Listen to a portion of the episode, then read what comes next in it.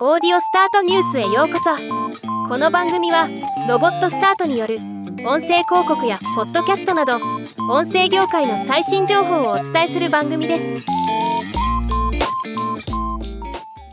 ザ・ニュースレンズが台湾ポッドキャスト動向レポート2023年を発表しました。今回は台湾のポッドキャストってどんな感じなのか興味深いと思った点を抜粋して紹介したいと思います。台湾のポッドキャストリスナーまずポッドキャストの認知度は59%ポッドキャストを聞いたことがある人が48%と日本に比べて高い結果になっています。性別では男性62%女性55%と男性の方が高く年齢別では16歳から30歳で71%と若年層の方が高いことが分かります。また平均聴取歴は1年半で最近聞き始めた人が多いのが台湾のポッドキャストリスナーの特徴になっています。台湾のポッドキャストプラットフォーム。どのプラットフォームでポッドキャストを聞くのかについて聞いたところ YouTube が45%でトップ。Spotify が30%で2位。Apple Podcast が25%で3位と続きました。台湾では YouTube ユーザー数が多くまた多くのポッドキャスターが YouTube にビデオポッドキャストをアップロードしていることがこの順位になった理由とのこと。また KKBOX やサウンドオンなどアジアで強いサービスもランクインしています。ポッドキャストを聞く主な動機。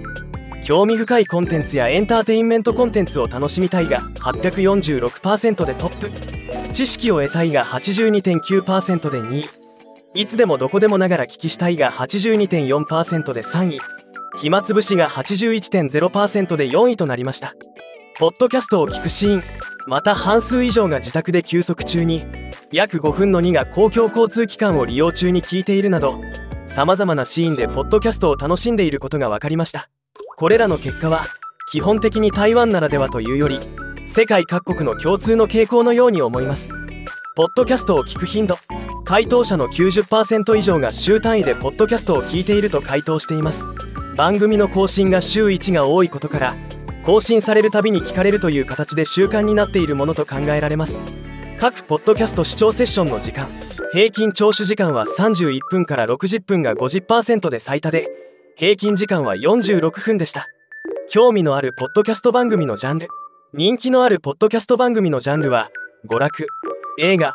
ポップカルチャーが37%でトップビジネスと金融が36%で2位テクノロジーが34%で3位と続きました。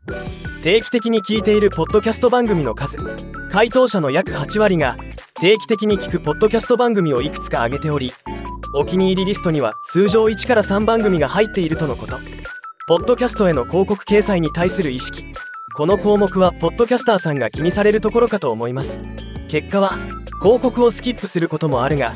基本的には気にしない。番組を無料にしてくれるなら広告があっても構わない。広告があっても聞くのをやめないといった広告を受容する意見が多数となっています。ネガティブな意見としてはしつこい広告は信頼を失うというものもありました。ポッドキャスト広告による行動。回答者の大半はポッドキャスト広告に肯定的で無料の番組をサポートするために広告を受け入れ広告はリスニング体験に影響しないと考えていることが分かりました。また53%がポッドキャスト広告により宣伝された製品やブランドに対する好意や信頼が高まるかもしれないと考えており49%がポッドキャスト広告は製品を宣伝する優れた方法だと考えており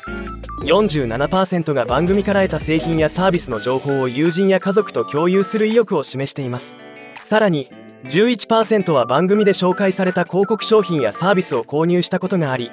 40%が購入を検討したことがあると回答しています。これはポッドキャスト広告が有効に機能していることを示している素晴らしいデータだと思います。ということで今回は台湾のポッドキャスト市場調査を紹介しました。YouTube で聞く人が多いという点。広告需要度や広告効果も高く日本よりも先行している印象を受けました。ではまた。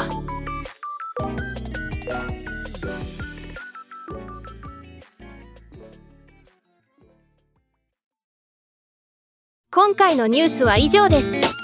もっと詳しい情報を知りたい場合「オーディオスタートニュース」で検索してみてください。